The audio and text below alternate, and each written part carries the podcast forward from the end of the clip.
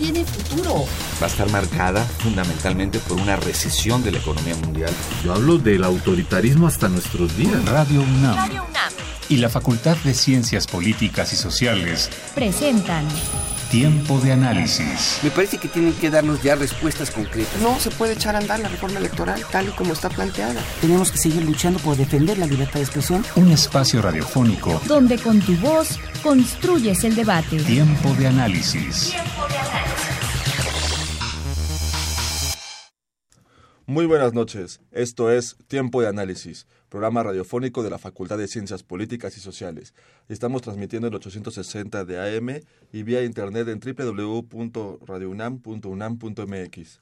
También les recuerdo que nos pueden eh, hacer llegar todas sus dudas y comentarios al 55 36 89 89 o a nuestra alada 01800 50 52 688.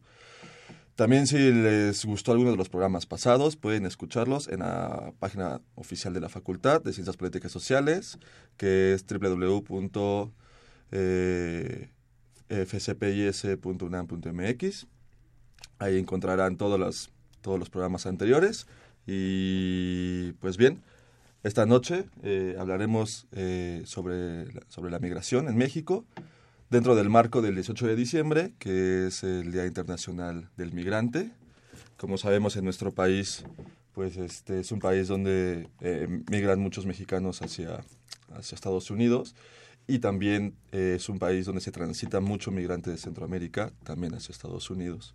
Este, pues bien, esta noche nos acompaña Andremar Galván, del colectivo de apoyo a la persona migrante AC, COAMI. Buenas noches, Andremar. Hola, ¿qué tal? Buenas noches y Miriam Alarcón de Apofam. Sí, hola, buenas noches, gracias. Este, qué, qué, bueno que nos acompañan esta noche. Bien, pues este, en otros programas hemos, hemos comentado este, un poquito más conceptualmente lo que es migración, tipos de migración y demás. Creo que hoy debemos enfocarnos un poco más en las, en las acciones que se están llevando a cabo desde sus trincheras, desde sus, asociaciones, eh, en apoyo a los migrantes, en apoyo a la familia de los migrantes, y pues bien, el trabajo que se hace en conjunto con el gobierno, si es que hay, si, si es que no, pues porque no. Y pues, eh, pues Miriam, eh, me gusta eh, háblanos un poquito de tu asociación, las actividades que, que llevan a cabo con el migrante y pues adelante.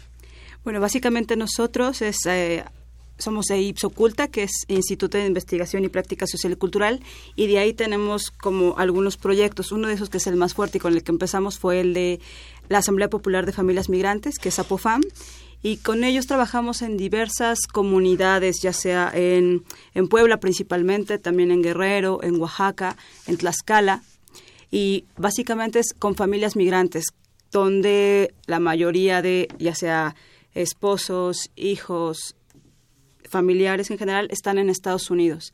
Entonces los hemos ido o nos han ido contactando y hemos hecho un ejercicio para que sean comunidades eh, autogestivas y que no tengan, con la finalidad de que en algún momento no tengan la necesidad de emigrar, para saber qué podemos hacer, cómo nos podemos apoyar como comunidad, hacer un trabajo social. Eh, básicamente eh, con ellos hemos estado trabajando. Puebla, por ejemplo, tiene un grupo que se llama Ñani Migrante y que de hecho ya ha ido creciendo y en Nueva York tienen ese mismo grupo. Tenemos un proyecto muy bonito que es de reunificación familiar. También donde pedimos al, gobierno que ejercer como nuestro derecho de tránsito. Entonces hacemos como una solicitud grupal hacia de visas para que toda la gente de las comunidades, bueno, los que ellos se vayan seleccionando, puedan obtener una visa o hacer el trámite y puedan reencontrarse con sus familiares en Estados Unidos. Esto obviamente es como muy impactante porque son familiares que no han visto en 15, 20 años. Eh, obviamente después de, cuando las, las, veces que les han dado la visa, se las dan temporal, regresan, pero es un encuentro muy bonito. Y también la idea es como recuperar o mantener toda su cultura, eh, las raíces de, de las distintas comunidades.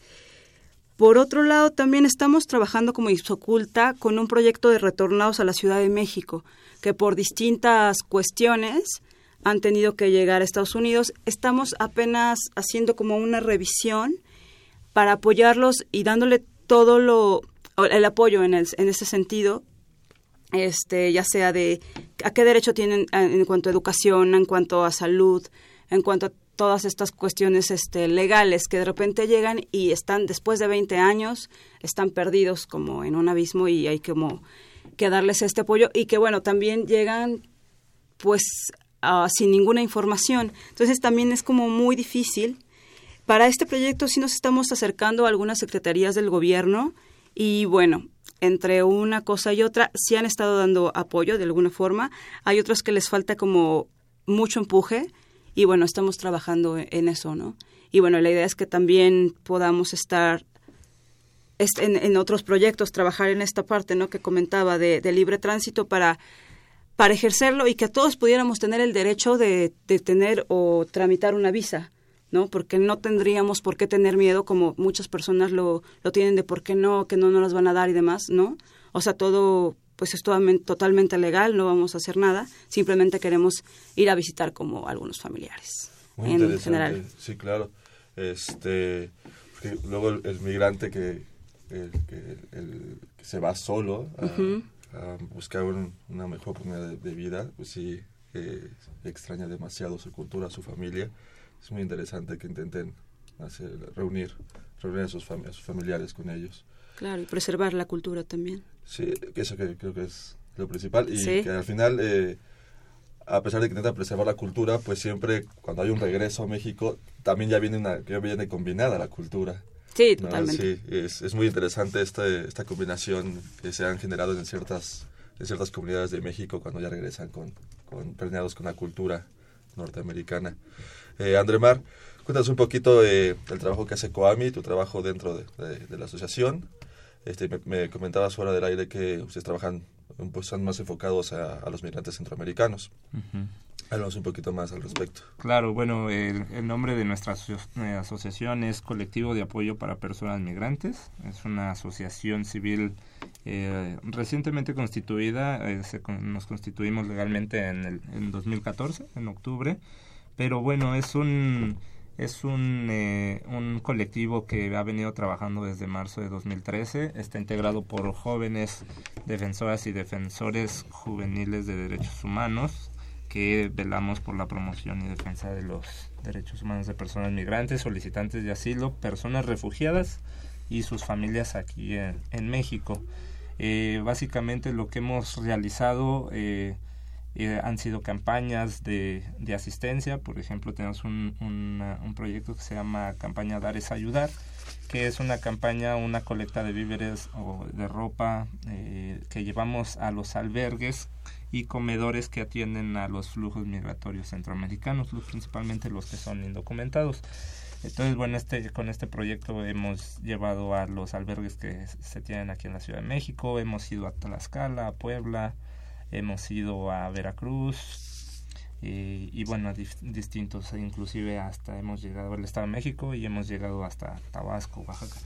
Eh, bueno, ese es uno de los proyectos que tenemos. Eh, básicamente nuestro trabajo es, por áreas. Nosotros tenemos un área de incidencia que es toda esta parte de diálogo y participación en espacios públicos con autoridades para poder generar políticas públicas que atiendan de mejor manera a, la población migrante.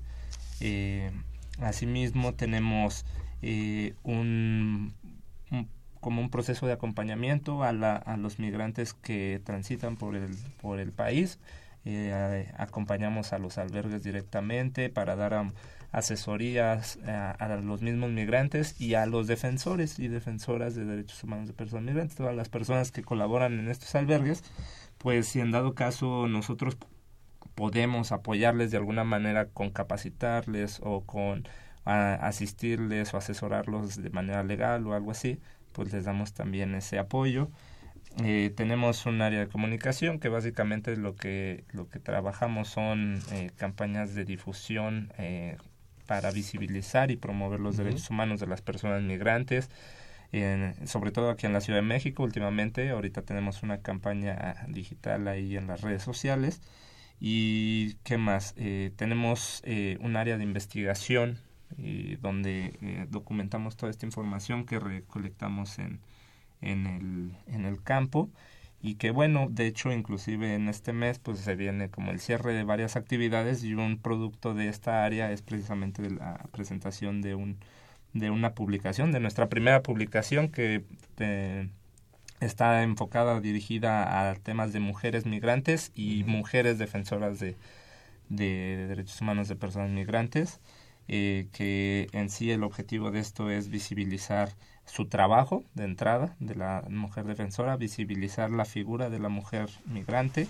y romper con este estereotipo que hay de que la mujer eh, debe ser, por ejemplo, estos roles, ¿no? Estos roles de género que están muy establecidos, donde la mujer únicamente debe ocupar ciertas actividades. Y lo que hacemos en esta publicación es eh, retomar todos los testimonios de estas mujeres que colaboran y dar y argumentar el por qué estas mujeres están trabajando, están yendo a estos espacios y cómo están viviendo a la migración ellas mismas, ¿no? Entonces, esa es una de las cosas que ahorita estamos eh, trabajando y pues básicamente ahorita eso es lo que hacemos. Como te repito, lo, lo padre de todo esto es que yo soy coordinador general, pero eh, es un grupo de puras personas que somos jóvenes, ¿no? Egresados de la, de la universidad en su mayoría. Muy bien, muy interesante. Ahora que tocas el tema este, sobre las mujeres en, en el fenómeno de la migración, eh, en México de por sí los migrantes sufren sufren mucho en el tránsito este, por las rutas que, que, usan para llegar a la frontera norte aquí en nuestro país. Y bueno las mujeres eh, son eh, son victimizadas doblemente victimizadas por, por, por, ser mujeres por el género. eh, cuéntanos un poquito más este cuáles son este estos problemas que, que son específicos de la mujer migrante centroamericana. Pues mira, de entrada la mujer eh, uno de los principales retos o problemas que enfrenta es de que eh, independientemente de que ya se ha manejado este tema de la píldora, ¿no? Por ejemplo, este esta píldora anticonceptiva porque saben que van a ser violadas durante el camino, esa es una, una de las principales, pero también es, es esta otra parte, ¿no? Del cuerpo de la mujer como moneda de cambio, ¿no? Para, para poder garantizar un recorrido a, a su destino. En este caso, no necesariamente, ya inclusive eh, en la misma publicación van, van, a poder eh, eh, leer que no necesariamente estas mujeres están queriendo llegar a Estados Unidos, también hay muchas mujeres que ya quieren llegar a México, que están saliendo de sus comunidades, saliendo de sus países de origen por la violencia, ¿no? Y violencia generalizada, puede ser la violencia que tienen en su contexto, o puede ser la violencia intrafamiliar, entonces, eh, en ese sentido hay muchos factores que influyen en, en, la toma de decisión de la mujer, claro. pero a nuestra consideración uno de los principales problemas que está enfrentando es, este, eh, bueno, el principal problema que tenemos son estos, ¿no? O sea, como la mujer como el, su cuerpo como moneda de cambio y, y la pastilla anticonceptiva. Eh, Miriam, igual en tu caso en el trabajo que llevan este de retorno eh, del migrante de Estados Unidos este, y sus reuniones con la familia. También eh, hay un fenómeno fuerte de la, mujer migrante, o en el caso de, mexicano que migra, en, en este caso en el ejemplo que nos mencionabas de Puebla hacia Nueva York, suele ser la mayoría, eh, mayoritariamente hombres, o ya comienza a diversificarse y la mujer es la que ya quiere también buscar y atreverse a recorrer estos, estos caminos este, para llegar a, Estados Unidos? Sí, en ese sentido, la mayoría de las personas, en un porcentaje como del 80%, son hombres los que migran. Pero obviamente se quedan como cabezas de familia las mujeres en México, en las distintas comunidades, eh, ya sea con con eh, varios hijos, con toda su familia. Y lo que está sucediendo también es que en la mayoría de las ocasiones ellos son los que envían el dinero y de repente nos vamos a encontrar con poblados eh, con casas como muy básicas y de repente van construyendo ciertas cosas. Entonces sabemos y ubicamos que son este, casas de migrantes.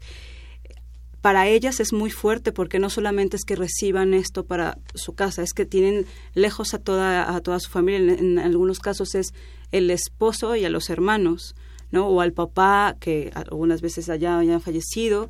Eh, pero la mayoría de las personas, de las mujeres que se quedan en México, perdón, de las personas que están en México son mujeres. Algunas ya han estado teniendo experiencias y como me decía André, eh, sí, sí cruz, o sea, incluso para llegar a Estados Unidos pasan por cuestiones, o sea, donde no se les, donde no, no, no pueden legalmente ser, este, se cumplen sus derechos, ¿no?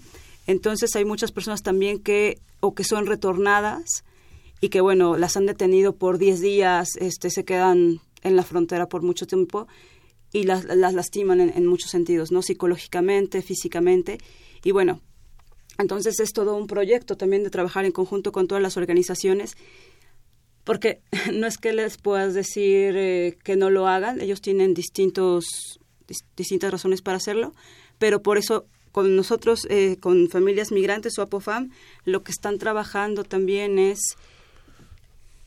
ver de qué forma podemos apoyarlos, ya sea para que vendan sus artesanías, para qué más pueden hacer en su comunidad para trabajar y que no tengan la necesidad de irse, ¿no? Y también este desapego de la familia puede eh, en, en los adolescentes llega a ser como muy fuerte o en los niños y demás. Entonces, lo que queremos es que sigan sigan manteniéndose en distintos sentidos.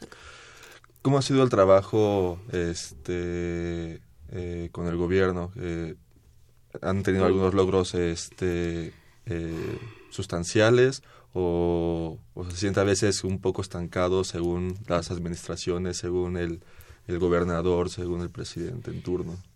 Pues en el caso de incidencia o la, el- la- la parte de retornados que tenemos esos proyectos, se había estado avanzando mucho con las secretarías, no con un resultado ya tangible, pero se había estado avanzando y con el cambio de la secretaría parece que todo se quedó a la mitad porque todos los nuevos integrantes llegaron y, y se tuvo que volver a mostrar todos los proyectos. No hay una continuidad. Exacto, no hubo una continuidad y creo que nos pasó a todas las organizaciones, ¿no? Eh, ya se tenía pues los contactos, el avance, ya casi casi el resultado y de repente cuando el jefe de, de gobierno da esta esta vuelta, ¿no? Este cambio, de repente, pues yo creo, no sé si ellos tampoco sabían, pero llegan a una secretaría con todo ese equipo nuevo y no tienen ni idea ni siquiera dónde están llegando, ¿no? Claro. Creo que ese fue el, uno de los fallos que a todos nos pegó. Entonces, prácticamente es empezar de cero y mostrarles el fenómeno de, migra- de migración a los nuevos encargados de tomar las decisiones, que a veces están completamente ajenos al fenómeno. Así es. Y por, muchas veces ah, nos, nos tienen toda la disposición, pero también entendemos que tienen miles de proyectos. Entonces, por más que queramos que se resuelva pronto, y ahorita les- al- más tarde les vamos a platicar de lo de la feria migrante y demás, tenemos a varios proyectos que se supone nos iban a apoyar y bueno, al parecer hay muchas cosas que se tuvieron que salir, pero bueno, ya les ya otras cosas que sí las pudimos este rescatar. Este, en tu caso, André Marco, Kwame, eh, ¿cómo ha sido el trabajo eh, en conjunto con, con Sí. los gobiernos lo- que- locales, federales? Mm, Pues mira, tenemos, eh, hemos participado en, reuniones o inclusive hemos sido considerados en grupos de trabajo eh, a un nivel federal para eh, temas de política migratoria. Inclusive somos parte, tanto, tanto mi compañera, bueno, la organización de Apofam como nosotros eh, de COAMI, de una red que se llama el COMPA, que es el colectivo Migraciones para las Américas, que lo que hace esta red es que eh, conjunta a cerca de 120 organizaciones de, a nivel México, Estados Unidos, Centroamérica, Canadá, y lo que ha hecho mucho es que este esta red conformada pues logre ese diálogo directo con autoridades eh, a, pues digamos toma, tomadores de decisiones para que se pueda realizar una incidencia en la ley de migración o en varias cuestiones de esas.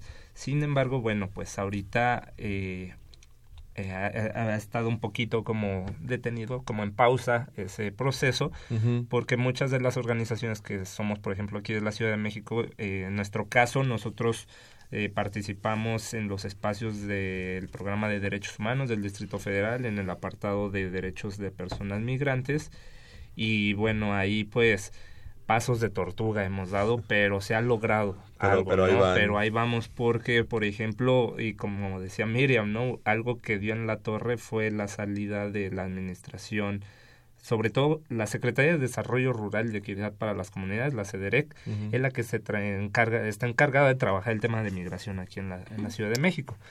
Entonces, bueno, como decía, con el cambio que hizo este Mancera a toda la administración y que meto a estos a la de CDSO y que otro los mando acá y entonces, pues pues inclusive yo no sé si fue iniciar de cero, creo que fue empezar de menos 10, porque fue casi casi capacitar otra vez, establecer, ver quién es la persona que está llegando, qué intereses tiene, todo. Y en ese sentido, pues como, como dice Miriam, ¿no? La, la bronca fue que había un trabajo muy bueno, o se había logrado muy buen avance con la administración pasada, y bueno, en este cambio, pues ahorita poco a poco ha sido como pues ir retomando eh, el camino, como lo que Como dice Miriam, ellos tienen su agenda también, entonces hay que estar metiendo ahí la discusión dentro de su agenda. Lamentablemente, pues es como dicen, no, no, luego es gente que no sabe ni siquiera qué, a qué es a lo que va a venir a trabajar, ¿no? Simplemente por este por esta este nepotismo que a veces existe. Exacto. Entonces, bueno, pero ahí ahí la llevamos. Hay un hay muy buen trabajo en, eh, desde el espacio de participación del programa de derechos humanos del Distrito Federal, porque algo de lo que se ha logrado que anteriormente no se podía por reglas de operación en Secretaría de Salud, por ejemplo, una persona migrante independientemente de su condición migratoria puede recibir la atención médica en un centro de salud del gobierno del Distrito Federal porque ya está en el formato de atención una casilla que te dice que si es una persona migrante la que puedes atender. Obviamente es igual pasos tortuga, ahí está el formato y todo, pero no todos los servidores públicos conocen o saben, ¿no? Pueden tener la voluntad, pero pues desconocen por completo el fenómeno. Y, y entonces, bueno, eso, uno de los grandes avances en ese sentido ha sido que en ese espacio de participación, por lo menos en estas secretarías, las personas que dialogan con nosotros, eh, pues sí son relativamente tomadores de decisión, ¿no? Porque muchas veces pasa es lo contrario, ¿no? De que pues va el, el secretario o el asistente del asistente del asistente y entonces pues tú pides una respuesta y pues te dicen que, que no que no se puede que tiene que consultarlo directamente con su con su jefe o con su director. Eh, supongo que también eh, es muy distinto trabajar con gobiernos eh, bueno, en el caso del DF, que les llaman eh, un poco ya, ya en menos medida, pero progresistas, gobiernos que, que sí tienen apoyo a, a, la población en general, migrante y demás. Ha de ser muy distinto trabajar también, por ejemplo, en Veracruz, este, con, con gobiernos que son un poquito pues, más conservadores y más cerrados respecto al tema. Eh, sí encuentran a veces barreras en, en, en gobiernos de otros estados Sí, inclusive, por ejemplo, hay tenemos compañeros que, que desde el mismo hecho de dar una entrevista o algo así, tienen que saber qué van a decir, porque muchas veces el mismo gobierno pues está detrás de ellos, están amenazados, están... O sea, hay una política lamentablemente que es criminalizar al defensor de derechos humanos, ¿no? Y, lo, y ejemplos hay claros, el más, el más fácil de ver, pues como dice Veracruz, ¿no? O sea, es, eh, es impresionante la cantidad de compañeros defensores, periodistas que han, que han asesinado por, por el simple hecho de, evidenciar la corrupción, eh, la, la, violación a derechos humanos por parte de las autoridades. Entonces, aquí, aquí afortunadamente podemos tener este espacio de que yo puedo ahorita decirte y, sé que no voy a salir y esperemos que no. no, hay policía de investigación afuera esperándonos. Igual supongo que también has encontrado barreras, Miriam, a través de, sí, de, hecho, eh, en nuestro caso, por ejemplo, eh, la gente de Tierra Caliente llegó a buscar hace dos años a Apufam con el sentido de hacer un poquito de incidencia y, y ver de qué forma podíamos apoyar. Eh, bueno, es una de las zonas pues más peligrosas de, de México. Entonces ahí lo que querían hacer las señoras, bueno, estuvimos platicando y tuvimos que llegar a pedir permiso básicamente, a, ni siquiera a los gobernantes, sino a la gente que está ahí cuidando la zona, ¿no? y decirles, eh, nosotros lo que queremos es hacer, eh, ganar espacios, los espacios públicos para hacer algunos eventos culturales y que esto incidiera pues eh, eh, que la, la, gente volviera a tener como se volviera a unir entre vecinos no eso fue muy fuerte. Y ya este año eh, es el segundo que pudieron volver a hacer un evento del 15 de septiembre donde bueno tienen ellos decidieron hacer algunas cosas de este de señoritas arregladas y vestidas y elegir a, a la señorita A la- a la Independencia, belleza, a la exacto, un concurso de belleza. Exacto. Y también el Día de Muertos. Para ellos es muy importante porque se vuelven a reunir como, como vecinos, como comunidad. Pero sí ha sido muy difícil. Y ahorita también ya tienen un, un proyecto de bachillerato. Entonces se ha ido avanzando poco a poco. De repente tienen avisos y, y es como volver a hacerse un pasito para atrás. Es muy difícil. Pero, pero ahí vamos ganando, Es que sí, no, es solo la barrera que ponen los gobiernos, sino también tomamos en cuenta el fenómeno de la delincuencia organizada que, Exactamente. que, que está muy fuerte en nuestro, en nuestro país. Entonces es muy interesante que a veces en vez de ir directamente con, con el presidente municipal, con el gobernador, demás, es mejor ir a hablar con el cacique y miren, no les vamos a tocar sus intereses, solo quiero que, Claro. que nos apoyen en esta parte, nos dé la libertad de, de cruzar. Claro. Pero es que volvemos a lo mismo, a veces el migrante es moneda de cambio, ¿no? ¿Cuántos casos no ha habido de violencia, de secuestros de decenas de migrantes? Y pues bueno, Sí. hay fosas fosas que hemos clandestinas donde, donde han aparecido muchos Sí. migrantes desaparecidos. En este aspecto, adelante, Miriam. No, una de las cuestiones que se me había, de los puntos que se me había, no lo había mencionado, estamos también manejando una escuela metodológica con estas comunidades con las que trabajamos y aproximadamente cada mes y medio eh, van representantes de las comunidades, no sé, dos o tres personas. Entonces, lo que hacemos en la escuela metodológica está muy enfocado a que conozcan toda, o sea, toda la parte eh, o el aspecto de los derechos humanos. ¿no? Para que ellos a su vez puedan llegar a su comunidad y comunicarlo. O sea, creo que, digo, a veces es como teléfono descompuesto, pero la idea es que ellos se lleven toda la información posible, hacemos didácticas, este, de hecho todos como Apofam entramos básicamente am, a todas las, la- las dinámicas, son dos días, este, un fin de semana completo, y esto apoya mucho a, a que también compartan qué está pasando en Teopantlán, Puebla, con qué está pasando en Tierra Caliente y qué está pasando con nosotros también, ¿no? Como comunidad. A veces no, no nos damos cuenta de lo que ellos están viviendo cuando una de las chicas te dice, si es que hablaron por teléfono y no está tan, no me tengo que ir de madrugada. Ok, entonces te vuelves a acordar siempre que no es tan fácil lo- el, el proyecto o el trabajo que quieres hacer. Claro, ¿no? Aunque te enfoques solamente a migración, es bien difícil también. Sí. En tu caso, este, Andremar, también eh, has tenido como como momentos fuertes eh, que has tenido que, cu- que cuidarte tú como eh, tú como, como integrante Como de una defensor. asociación y no como migrantes, no simplemente Sí. como como defensor este en ciertas zonas de- del país. Sí, pues mira, eh, llevamos ya dos años acompañando las caravanas migrantes, o sea, este, estos eh, personas migrantes que han salido desde la frontera de Guatemala, de Tecún, y que han llegado hasta la Ciudad de México y más arriba a Monterrey. y se nos ha ocurrido pues acompañarlos porque finalmente nosotros nos asumimos como defensores de derechos humanos Claro. y por lo tanto no es hay que ser muy claros en la en el papel que tiene un defensor de derechos humanos no o sea si por ejemplo yo veo que están violentando a un compañero migrante puede ser que me gane la, la impotencia y le entre, ¿no? Pero digamos que el papel que yo tengo como defensor es ubicar y identificar qué es lo que está haciendo la autoridad, ¿no? En ese sentido. Entonces, este, pues sí hemos acompañado estos procesos de las caravanas migrantes en Tabasco, en Oaxaca, y hemos tenido estas situaciones de riesgo, por supuesto, ¿no? Cuando hemos cruzado con cerca de 350, 400 migrantes o compañeros que muchos de ellos vienen indocumentados, te, me atrevería a decirte que un 98%, o sea, alguno que otro sí trae su documento, pero el riesgo está ahí. Por un lado, pues crimen organizado pues te ubica, autoridades te ubican, este y entonces finalmente las autoridades tienen en ese sentido si nosotros no conocemos bien la norma y no sabemos cómo defendernos a partir de los eh, argumentos legales pues la autoridad puede fácilmente, como nos han intentado chantajear de que es que los vamos a acusar de tráfico de personas o que les vamos a acusar de que están este eh, trayendo a gente internando de manera indocumentada y pues ya nosotros damos nuestros argumentos y decimos, oye, pues estás mal Claro. tú, ¿no? Y al contrario, y todo esto significa, y ellos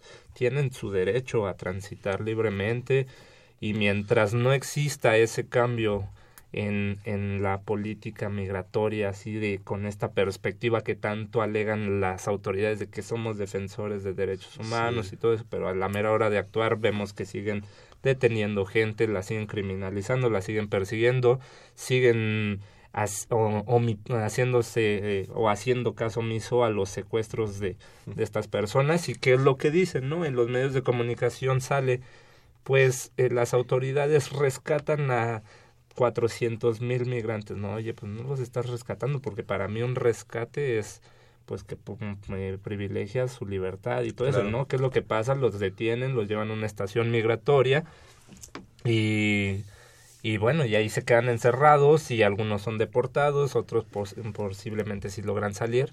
O les pero, una cuota. Eh, eh, hay todas estas extorsiones, ¿no? Entonces, cuando tú evidencias todo, todos estos malos hábitos que tienen las autoridades ante estas situaciones, pues por supuesto que luego corro o tengo temor en ese sentido de que pueda pasarme algo, ¿no? O que le pueda pasar algo a mis compañeros de trabajo o inclusive, por supuesto, a los compañeros de otras organizaciones que también se dedican a esta defensa eh, de, de los derechos humanos, ¿no? Entonces, ¿estamos expuestos a? Sí, pero finalmente también eh, tenemos las herramientas para, para cuidarnos de manera eh, legal, Y, psicológicamente también ahí nos apoyamos, como, como nosotros damos talleres de seguridad, defensores también, muchas veces es muy importante tener una persona que sea totalmente ajeno para que tú puedas sacar todo esa todo ese estrés todo eso que traes no todas esas historias que te cuentan. Entonces en ese sentido pues sí, sí hemos tenido algunas situaciones de riesgo, pero afortunadamente no ha pasado nada. Eso, es, lo importante, sí, mientras eh, haya protocolos que ustedes mismos vayan este, pues mejorando eh, con la práctica, pues proteger a los migrantes, pero también protegerse a uno mismo como defensor de derechos humanos del migrante. Bien, pues vamos a ir a un corte, nuestro primer corte de la noche. Vamos a escuchar una canción y volvemos.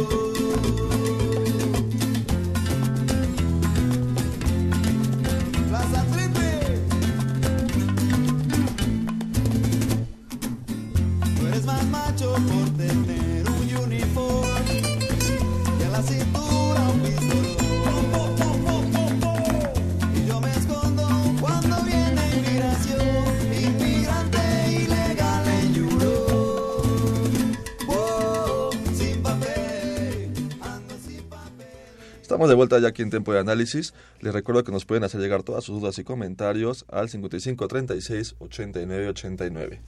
También en vía Twitter nos pueden encontrar en arroba tiempo análisis. Ahí también nos pueden hacer llegar todas sus dudas y comentarios acerca de este tema y de otros programas. Bien, pues continuamos con André Mar Galván y con Miriam Alarcón. Eh, ya hablamos un poco del panorama actual que se vive no solo del migrante, sino de ustedes como defensores este, de los migrantes, el, el, el viacrucis que a veces hay que, tienen que pasar ustedes para, para poder hacer acompañamiento, eh, informar eh, y proteger a los migrantes.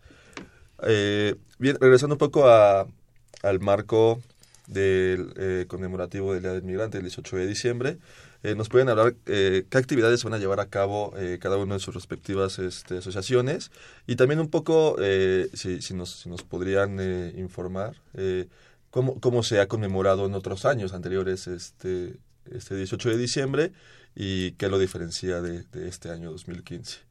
Miriam. Gracias.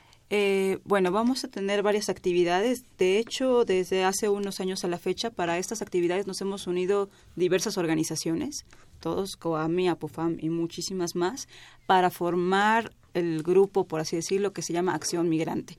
Es básicamente para hacer toda esta actividad. Eh, se ha hecho, de hecho, en distintos meses, pero se hace más fuerte justo para esta fecha. Y este año tenemos, hasta el momento, quizá estamos por confirmar otras dos, pero otras actividades, pero el 18 y el 19 de diciembre. El 18, que es el Día Internacional del Migrante, vamos a empezar con una agenda en el Centro PROD a las 10 de la mañana. Y bueno, ahorita les damos las redes sociales para que puedan ver ahí toda la agenda completa de los dos días. Y vamos a empezar con un comunicado eh, hacia medios de comunicación, eh, comunidades y a los asistentes en pro de los derechos de los migrantes. Eh, posteriormente, nos iremos como una caminata migrante y también queremos manifestarlo como un tema cultural, ¿no? nos iremos a la Embajada de Estados Unidos y ahí haremos distintas actividades, digamos que como acción cultural migrante, eh, eh, haremos eh, mariposas migrantes como representación, acción poética y algunas presentaciones de danza y teatro. Es muy corto el, la agenda para ese día, pero es más bien representativa y de hecho esta parte de las mariposas y la y listones de colores con, con poesía y acción poética este la vamos a, a, a, poner sobre la valla que está afuera de la embajada de Estados Unidos es básicamente una representación. Muy interesante. Este, eh, para el 19. Ah, no, perdón, perdón. No, sí, sí, para el 19 además nos va a platicar más o menos que... Sí, antes, de, antes del 19 nosotros tenemos el 15 ah, también eh, eh, una, la presentación de nuestra primera publicación, que era la que te comentaba de eh, Miradas Migrantes, así se llama, Miradas Migrantes, las mujeres por la migración en México que bueno va a ser se va a llevar a cabo el 15 de diciembre en, en, la Comisión de Derechos Humanos del Distrito Federal a las 11 de la mañana es entrada gratuita y este evento es parte de esta jornada de acción migrante porque como mencionaba Miriam eh, somos varias organizaciones las que convocamos a este a este a esta jornada. Entonces bueno una de nuestras primeras actividades de esa semana va a ser eh, esa, ¿no? Vamos a acompañar también, por supuesto, el evento del 18 de diciembre ahí en el Centro Pro. Y el 19 nosotros eh, tuvimos esta iniciativa de realizar una feria intercultural por los derechos humanos de las personas migrantes. La llamamos la Feria Migrante, más fácil, ¿no? Pero lo que nosotros tratamos en este, en este, en esta feria pues es precisamente hablar sobre temas de interculturalidad, o sea, no nada más hablar de temas, por ejemplo, de Coami que trabaja temas de Centroamérica, porque parecía que al hablar de migración parece que nada más es de migración indocumentada. Y entonces hay que ser claros en que no, esa es una de las dinámicas que se dan aquí en la Ciudad de México, pero también tenemos migrantes mexicanos, tenemos migrantes que también vienen eh, con un documento que los acredita como regulares, entonces personas eh, refugiadas, solicitantes de asilo, entonces lo que lo que vamos a hacer en esta feria precisamente es articular todas estas dinámicas a través de unas de distintas actividades, por ejemplo, vamos a tener eh, bueno, pues, de hecho Apofam nos va a apoyar mucho con el tema de, de bailes folclóricos de, de la Mixteca. Por parte de la Mixteca, poblana, que son los compañeros migrantes que, que van, a, van a andar por acá en México. Vamos a tener música, va a haber danza eh, folclórica, vamos a tener un, un taller también como de, de sensibilización para hablar sobre temas de interculturalidad, de desplazamiento forzado. Está muy, muy interesante, está muy dinámico eh, puede participar todos desde los niños hasta hasta las personas adultas mayores, ¿no? Entonces el chiste es, es precisamente que, que todos conozcan, ¿no? O sea, cuál es la situación o cuál es la realidad por la que se enfrentan miles de personas, ¿no? Por ejemplo, los, los refugiados, eh, ¿cómo tomas esta decisión de, pues, tengo que salir porque me, me puede pasar algo, ¿no? Entonces, si tengo una decisión que puede cambiar tu vida en menos de un minuto, ¿no? Entonces, tenemos eso también. Vamos a tener un cine debate con la presentación de un documental de, de la compañera Claudia Loredo, que, que es aquí este, documental. La, productora de este programa.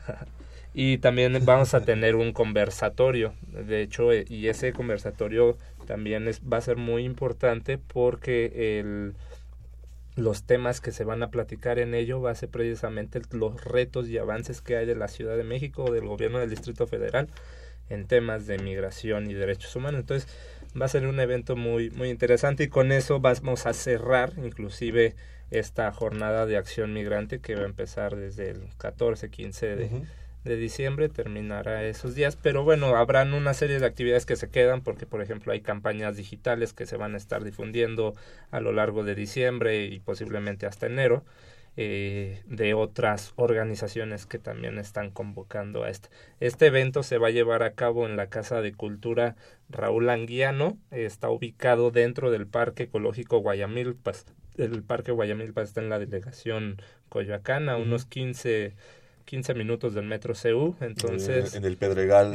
exactamente, ahora, ahora, ahora nos tocó andar por el sur, usualmente los eventos han sido por el centro, por la parte de acá de Santa María la Ribera, pues ahora, ahora nos fuimos para el sur y, y pues invitarles a que, a que asistan, a que vayan, van a poder convivir con gente eh, migrantes de tanto mexicana como de otros países. Entonces va a estar muy interesante y sobre todo las actividades que se van a realizar que son muy incluyentes de toda la población. Eso es muy interesante. Miriam te interrumpí no no no, perdón nada más me estaba acordando también vamos a tener un bazar no donde se, eh, se venderán algunos productos que hacen los artesanos de comunidades migrantes, no solamente creo que de México, bueno, ya veremos qué tantas este, organizaciones van a participar y, y, bueno, ahí podremos encontrar y apoyarlos también ¿no? a, los migrantes con, con esta venta. Este, y bueno, nada más quería en general, creo que mencionar como algunos de las organizaciones que están también con nosotros y que son Sin Fronteras, Cinedim, eh, Centro Pro, Fundar, eh, em, MAT, nuestra Casa Tochán, Casa del Migrante, el Centro de Derechos del Migrante, no sé si se me va alguno. Tiene, eh, la campaña Alto a la Detención de Niños Migrantes también está participando en, en, ellos. Hay, hay muchas, ¿no? Hay Inclusive también hay, eh, hay que decirlo también, eh, la Secretaría de Desarrollo Rural de Quilla para las Comunidades, la CEDEREC también. O sea, hay apoyo. está apoyando también esta, esta, esta parte, la Delegación Coyoacán también apoyo para, para el espacio. Entonces, esperamos que... Entonces, en este caso sí, sí se ve el apoyo de parte de, las autoridades. Recuérdenos este, otra vez los, los distintas sedes donde, se van a, donde van a ocurrir estos eventos. Claro, el informe de, va a ser el 15, bueno, la presentación de nuestra publicación va a ser el 15 de diciembre a las 11 de la mañana en la Comisión de Derechos Humanos del Distrito Federal y la feria va a ser en, la Casa de Cultura Raúl Anguiano, ubicada dentro del Parque Ecológico Guayamilpas, que está a unos 15, 10, 15 minutos del Metro CEU. El 19. 19 de diciembre, sábado. A partir de las 10 y media de la mañana, el registro a las 11 van a empezar las actividades. Y el 18 en Centro Pro, ¿no? Básicamente tenemos 15, 18 y 19. Y bueno, tenemos las redes sociales que son eh, Twitter Acción Migrante, y bueno, también estamos como Coami, están difundiendo varias cosas, Apofam también. Tenemos páginas de Facebook también como Acción Migrante. En Acción Migrante estamos básicamente posteando todo lo que la, todas las organizaciones estamos haciendo durante esta jornada. Y bueno, cada una de las organizaciones que participamos también posteamos en nuestros muros de, de Facebook y de Twitter. Y bueno, todos tenemos este nuestra página página web pero básicamente ahí estamos en esas este, redes sociales. Y también queremos invitarlos a que hagan un video, ¿no? Diciéndonos, uno de los hashtags que estamos manejando es eh, migrar es un derecho. Entonces, que graben un video con el celular y digan por qué creen que migrar es un derecho. Y nos los envíen a, ya sea por inbox, al de Acción Migrante o al mail de accionmigrante2015 gmail.com y nosotros lo subimos al canal de YouTube y demás y hacemos la difusión. Pero sería importante que todas las personas que quieran participar este, nos den su opinión y sería bien bonito, ¿no? Se puede hacer un pequeño video de 30 segundos. Sí, totalmente. Inclusive también, eh, por ejemplo, si usan mucho el, el Twitter,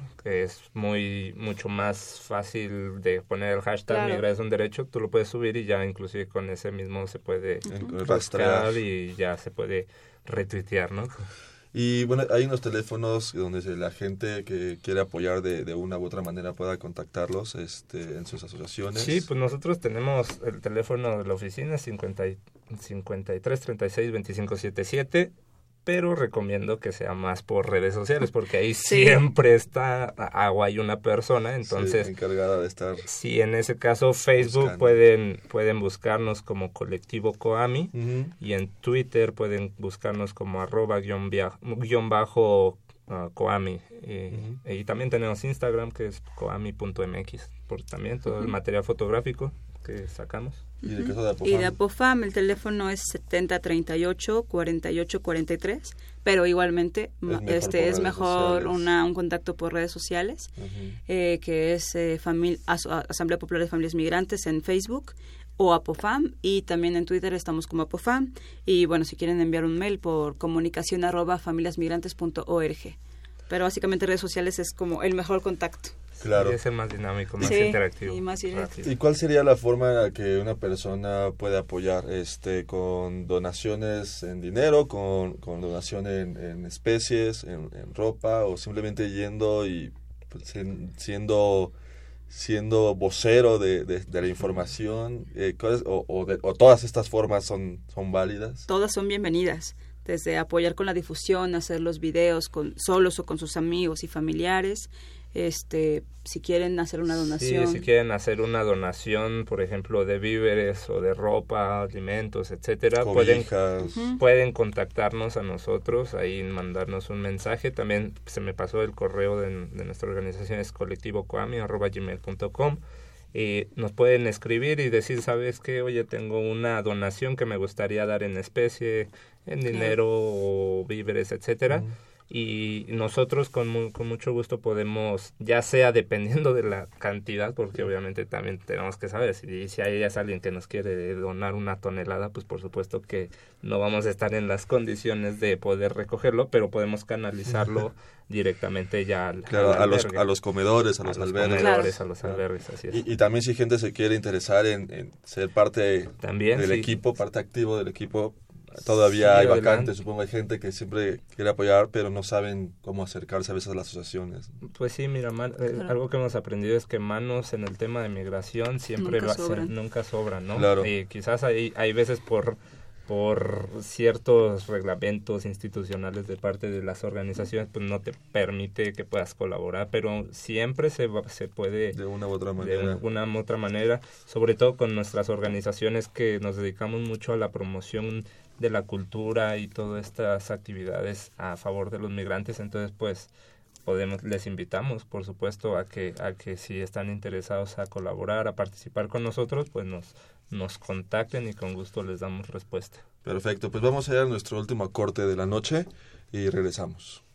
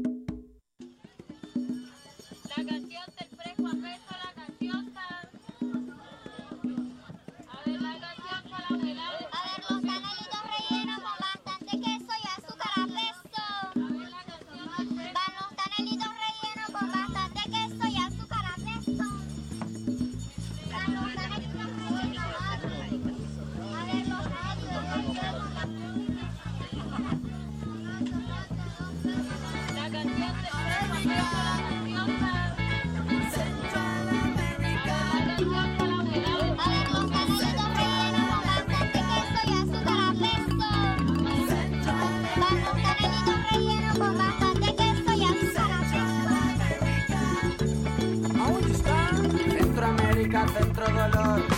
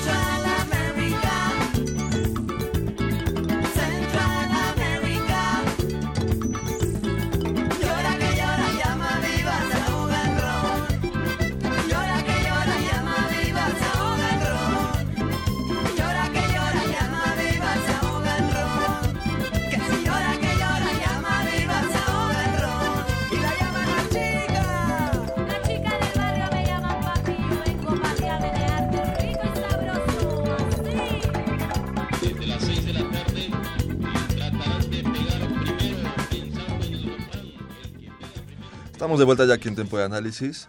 Les recuerdo rápidamente nuestros teléfonos en cabina, que son el 55 36 89 89 y nuestra alada sin costo 01800 505 26 88. Eh, nos pueden seguir toda la semana vía Twitter en arroba tiempo análisis y nos pueden hacer llegar todos sus comentarios vía Facebook en Facultad de Ciencias Políticas y Sociales guion UNAM. Bien, pues continuamos eh, con André Mar Galván y con Miriam Alarcón ya en, la recta final de, esta noche. Eh, quería preguntarles ya para de manera de conclusión y para cerrar el programa, ¿qué hace falta? ¿Qué, piensan ustedes que, es el objetivo alcanzar? Eh, el escenario ideal para el migrante, eh, ¿qué, hace falta eh, para, para poder alcanzar las metas que, que, se van fijando en sus, en sus asociaciones. Miriam. Pues básicamente yo creo que no solamente para POFAM, sino para todos, pues que el apoyo por parte de la, en el DF de todas las secretarías o del gobierno y en todo México, ¿no? Para que se puedan ejercer los derechos humanos de, de los migrantes, ya sea que vengan de Centroamérica y, lleguen a México, o los que se van, o los que tengan como tránsito el país, porque pues hay una alteración de derechos terrible. Entonces, otra, esa, esa parte de seguridad creo que sería de gran apoyo y como decía André Mar, ¿no? también en qué casos, ¿no? Pasa en el caso de los niños, en el caso de las mujeres, en, de ancianos incluso. Entonces, pues sería como seguir con trabajar y, tener el apoyo del, del gobierno y también esta parte que hace ratito mencionaba, tener el derecho de poder hacer una solicitud de, de visado cuando sea necesario y que, y que no tendría que haber motivos para, para que no las nieguen, ¿no? Claro, sí, porque si en este país, pues, eh, cuando comencemos a respetar los derechos humanos en lo general, comenzaremos a respetar también al migrante como resultado de esto.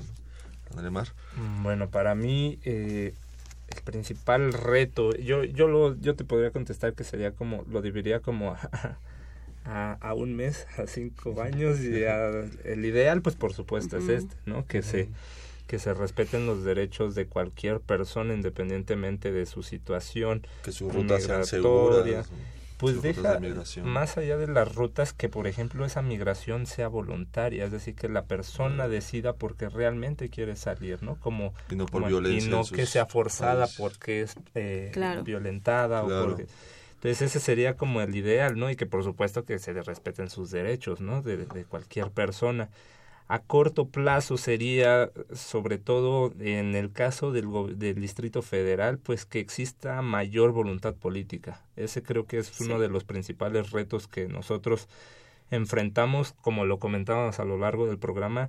Una de las dificultades ha sido el desconocimiento de las autoridades al respecto del tema, entonces creo que uno de los retos es es lograr que, la, que estos funcionarios, servidores públicos se empapen, o estos nuevos, esta nueva administración que, que recientemente entró, se empape del tema, pero que tengan esa voluntad, ¿no? Porque si no existe esa voluntad, pues por más que hagamos cosas, pues no va a ser muy complicado, ¿no? Y pues ya un mediano plazo, pues obviamente a seguir haciendo, eh, uno de los retos es seguir haciendo eh, presión de manera articulada entre organizaciones, academia y también algunas secretarías que han, se han puesto la playera para que se pueda tener un, un marco normativo y una política migratoria con un enfoque de seguridad eh, humana y no como de seguridad nacional como es la que ahorita se tiene, ¿no? Donde se criminaliza a las personas migrantes. Entonces, yo dividiría... Qué que lo comentas, porque ahorita con lo que sucede en general en el contexto mundial, pues hay unos discursos xenofóbicos muy fuertes y supongo que eso complica muchísimo su tarea. Claro, sobre todo, por ejemplo, declaraciones como Donald Trump, en ese sentido, más allá de que para mí en lo personal es, es una manera de de fomentar el, el, odio no a la gente. O sea eh, sacan como estas cosas que lamentablemente la gente a veces tiene guardada. Entonces eh, a mí en lo particular me parece que no, no se debe caer en, en ese en ese discurso. Hay que ser más críticos hay que ver por qué está haciéndose todo y no nada más por esta visión política por querer ocupar un puesto. ¿no? Ahí así pasan varios, ahí tenemos el caso de la de la de Tabasco que recientemente acaba de decir que que los migrantes traen peligros y criminalizan y, la inseguridad, etcétera. Entonces, no hay que irnos tan lejos a Estados Unidos, lo Claro. vivimos aquí en México y estos son los funcionarios a los cuales tenemos que sensibilizar y, y capacitar. Con los que hay que trabajar de manera profunda. Eh, ¿algún- ¿Algo más que quieras agregar, Miriam? Nada, es todo. Muchísimas gracias y los esperamos el 15, el 18 y el 19 en cualquiera de las sedes o en las tres Sí. para participar en la acción migrante. Y también este pues lleven, lleven, lleven su dinero para que también compren.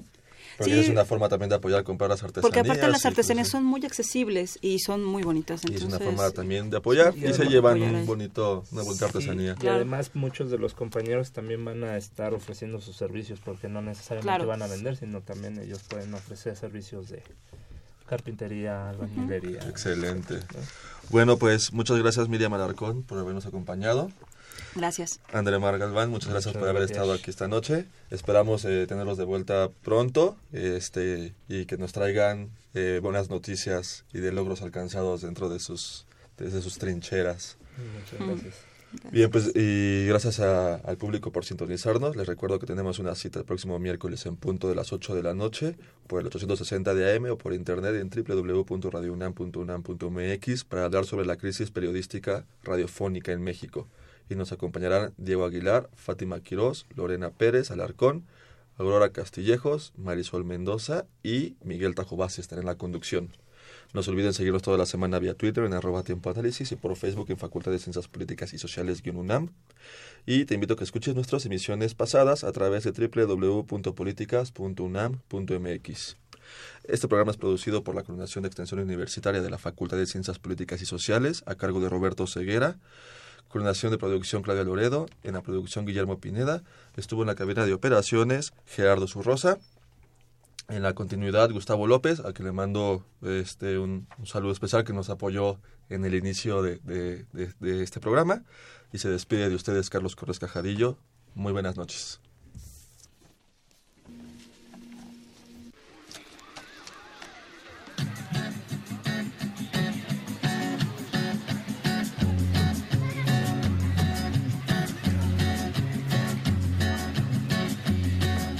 Solo voy con mi pena, sola va mi condena.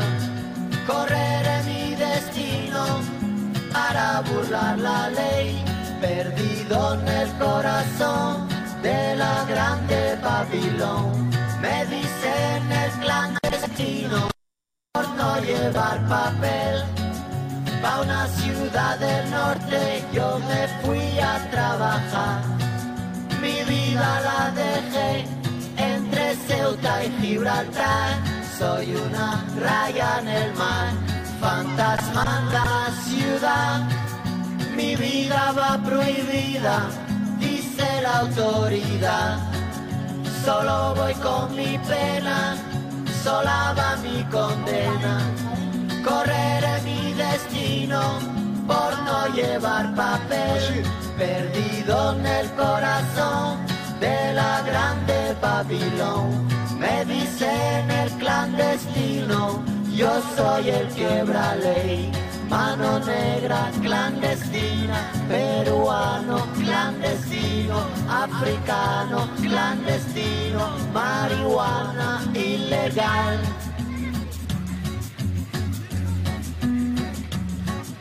Solo voy con mi pena, sola va mi condena.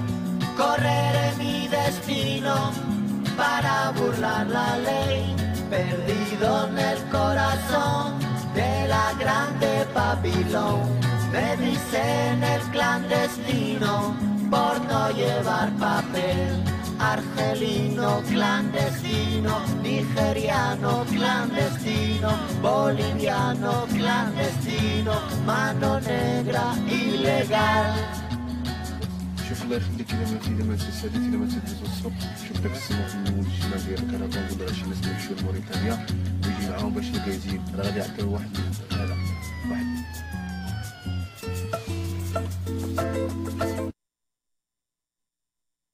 Esto fue Tiempo de Análisis. Una coproducción de Radio UNAM Y la Coordinación de Extensión Universitaria de la Facultad de Ciencias Políticas y Sociales.